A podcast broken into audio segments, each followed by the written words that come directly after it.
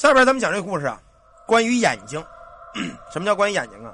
有些人身具灵性，天生阴阳眼，这种东西是有传承的。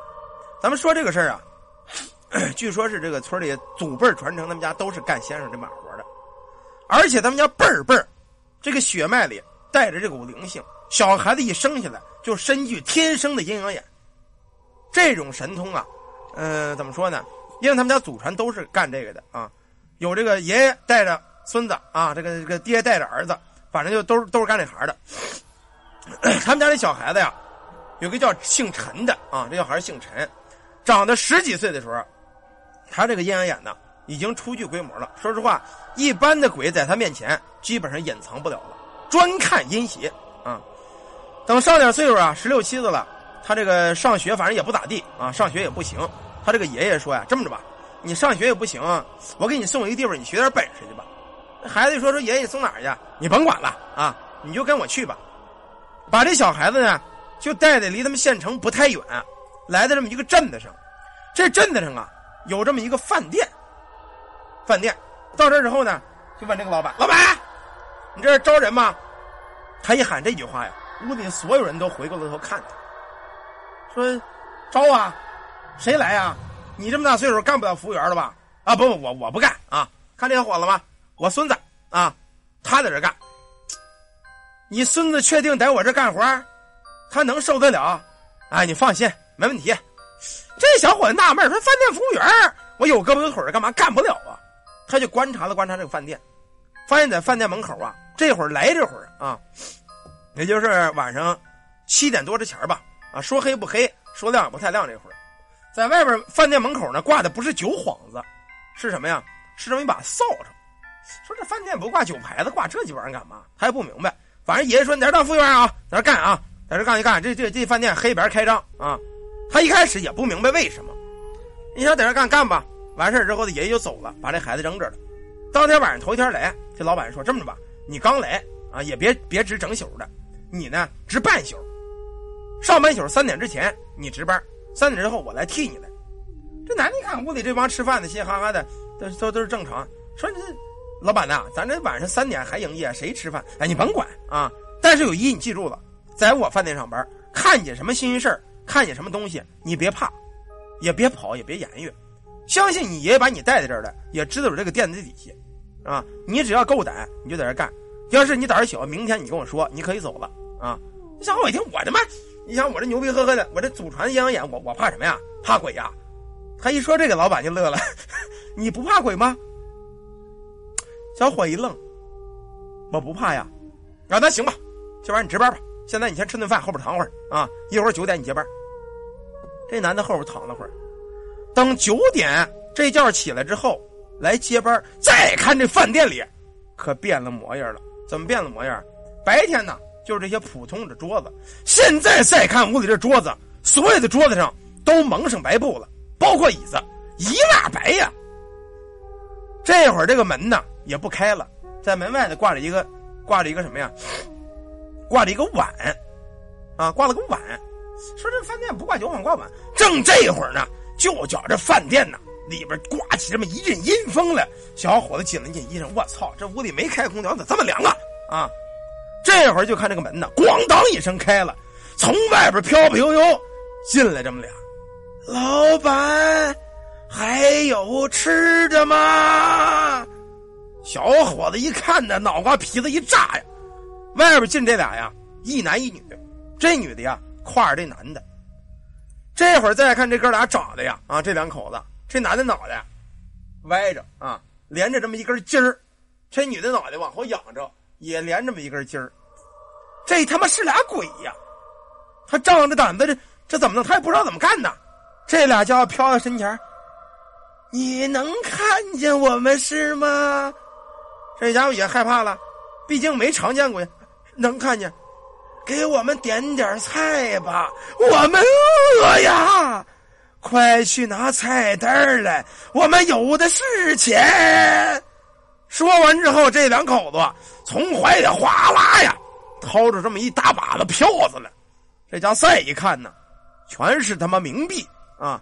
把这冥币拍在桌子，快点上菜吧，我们时间有限呐。”这小伙哆哆嗦嗦跑到后厨，这这这这这这点点点点菜的来来了。这大厨乐了：“怎么着，孩儿啊，长见识了吧？知道咱们这什么地儿了吧？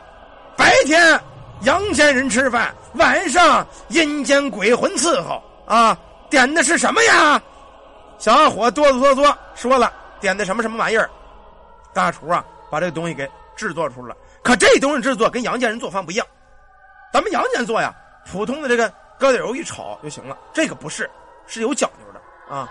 把这菜用深井的水，一般做完了之后啊，然后呢，拿这个烟，就是鬼节时候这个柳叶啊，从柳树裸着柳叶把这菜上啊这么涮一涮。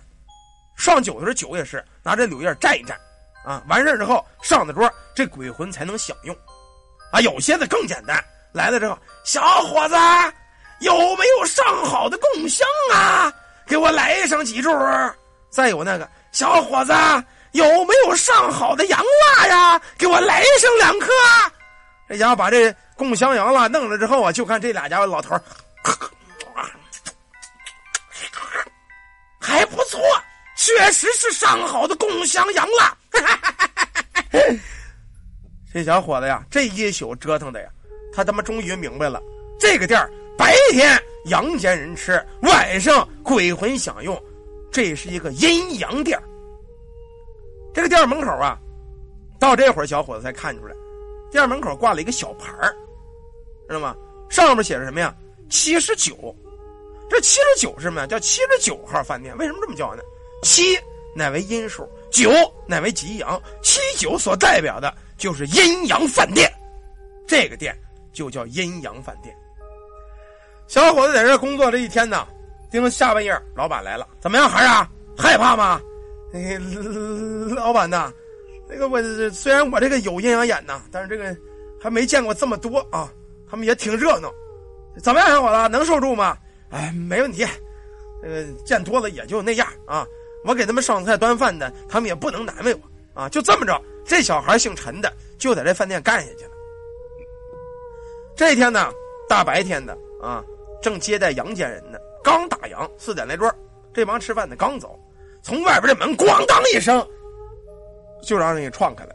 进来一个老爷们儿，这老爷们到这咕噔就跪着了。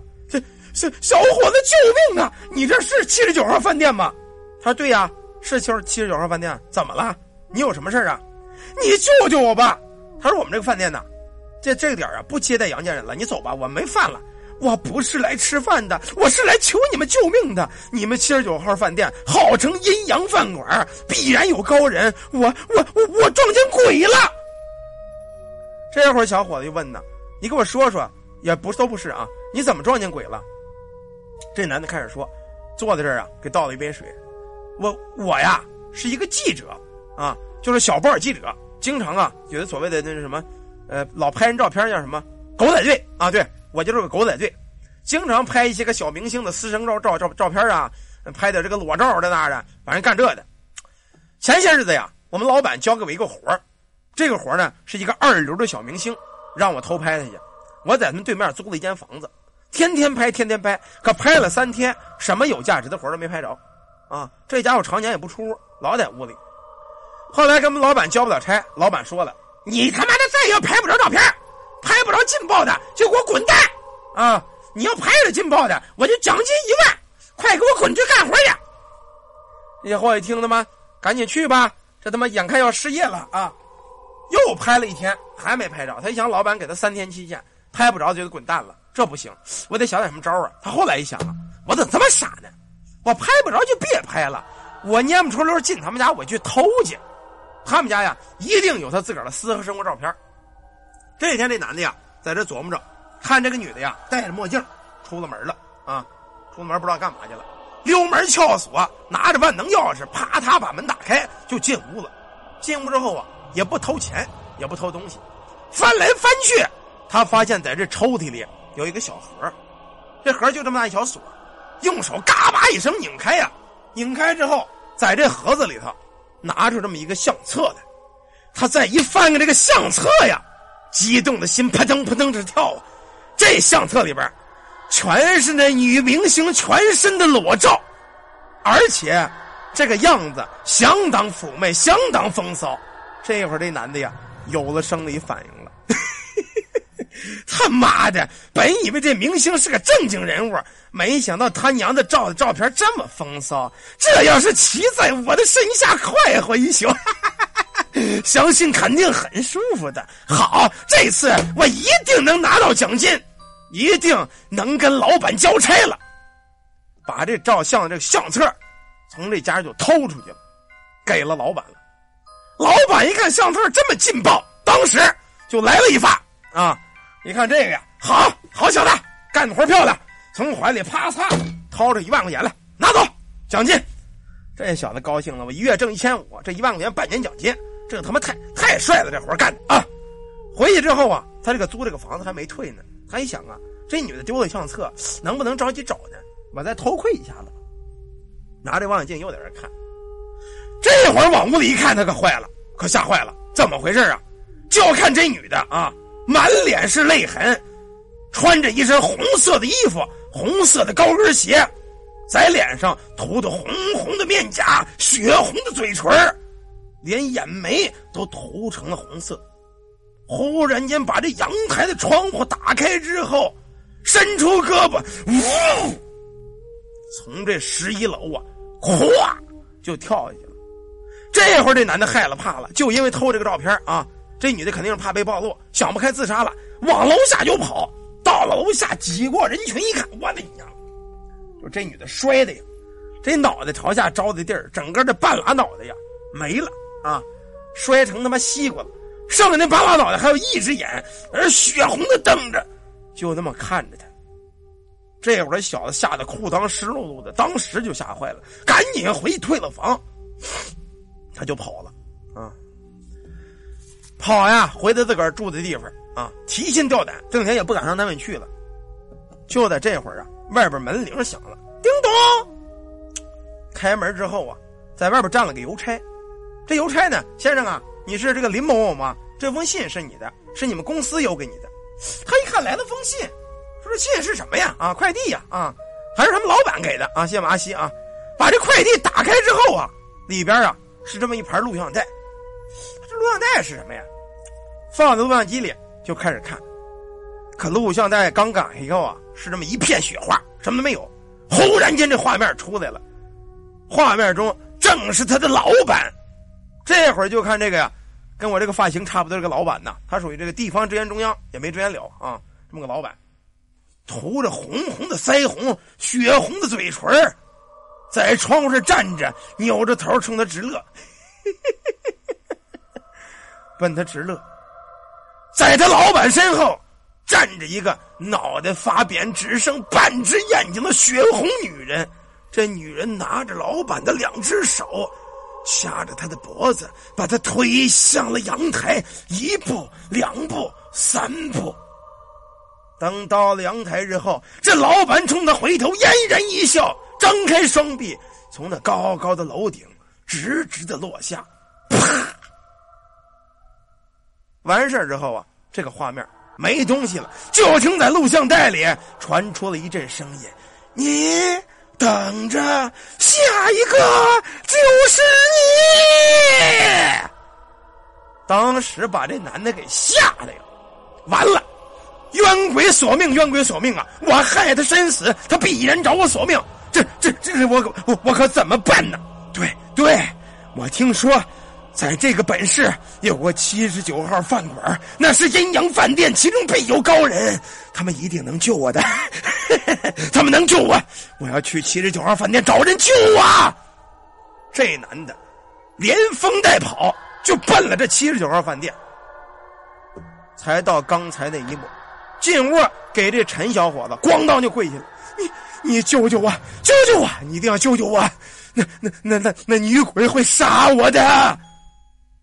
这会儿，姓陈的小伙子呀，抬头看了看他，我为什么要救你？自己造的罪孽，自己去偿还。你逼死这二流女明星，你的罪孽总归是你自己的。我没有权利去帮你偿还。你今天来求我也没用了，那回头看看吧，你的债主已经来了。这会儿，这男的站起身来，扭动僵硬的脖子，往后一看，在身后站了一个红头发、红眼眉、红脸、红嘴的女人。她只有半张脸，一只血红的眼睛瞪着他。我找到你了，我说过，下一个就是你，你跑不掉的。哈哈哈哈这会儿，这男的当时捂着心脏，不，不要，不要！咕噔一声啊，就躺在地下了。再往上一猫，这个鼻子完了，死了。这男的。吓得肝胆破裂，生生被吓死了。当他死后啊，从这男的挎兜里掉出了一张照片。陈小伙子把这照片举起来一看呢，照片上有两个人，一是这个男的，旁边呢还有一个年轻漂亮十五六岁的小姑娘。可当那女鬼看到这张照片的时候，她状若疯狂。不，不可能，不可能，不可能！他是我哥哥，怎么会呢？这女鬼急了啊！小伙子看了看，这照片上的人是你吗？我看着不像啊！这会儿女鬼哇哇大哭啊！我怎么能害了我的亲哥呀？怎么回事啊？这会儿这男的呀，赶紧劝这女鬼啊：行行了，姐妹你先别着急了啊，别着急了，怎么回事？你跟我说说吧。这。这个男人是我的亲哥哥呀，我对不起他呀。从小，他把我养大，父母早丧，我们哥俩是相依为命。后来为了追求金钱名利，我去做了整容。十几年没见我哥哥啊，我离开了他，跟他一点音讯没有，也没有联系。没想到哥哥这些年来一直在找我，可是我们哥俩对面相见，却成了今生仇人。他害了我性命，我也要了他性命啊！这张照片上一男一女，男的是死这个姓林的记者，女的就是这二流明星。十几年之前呢，这女的做了整容手术，傍了大款，当了明星。原来这个是亲哥俩。人呐，这一辈子啊，所谓的谢谢八苦啊，感谢我们老铁。人这个。因果关系啊，啊，就是这么回事有因有果，冤孽冤孽，冤孽从何而来？从何而起？就从这哥俩这就体现出来了。哥哥当小记者啊，拍裸照，照在妹妹身上了。妹妹变成冤鬼索命，报复男人，报复的是他的亲生哥哥。这件事你说到底是谁对谁错？是他哥哥错了，还是他妹妹错了？我说呀，是老天爷。该当这哥俩命数如此，前世冤孽，今世偿还。这个事儿啊，谁对谁错，已经说不清了。最后，这陈小哥啊，看着这女鬼啊，像疯子一样轻飘飘的出了酒店。在这个酒店呢，他什么都没学到啊，他学到看尽人世繁华，看尽人世冤情孽债。因果关系，这会儿他觉得双眼一疼，他这双眼睛越发的黑亮了，他的心境提升了，他的瞳数更进一层。他现在才明白，他爷爷让他来这个饭店打工，不是为了让他当服务员，让他看尽人尽沧桑因果，提升他的修为心境。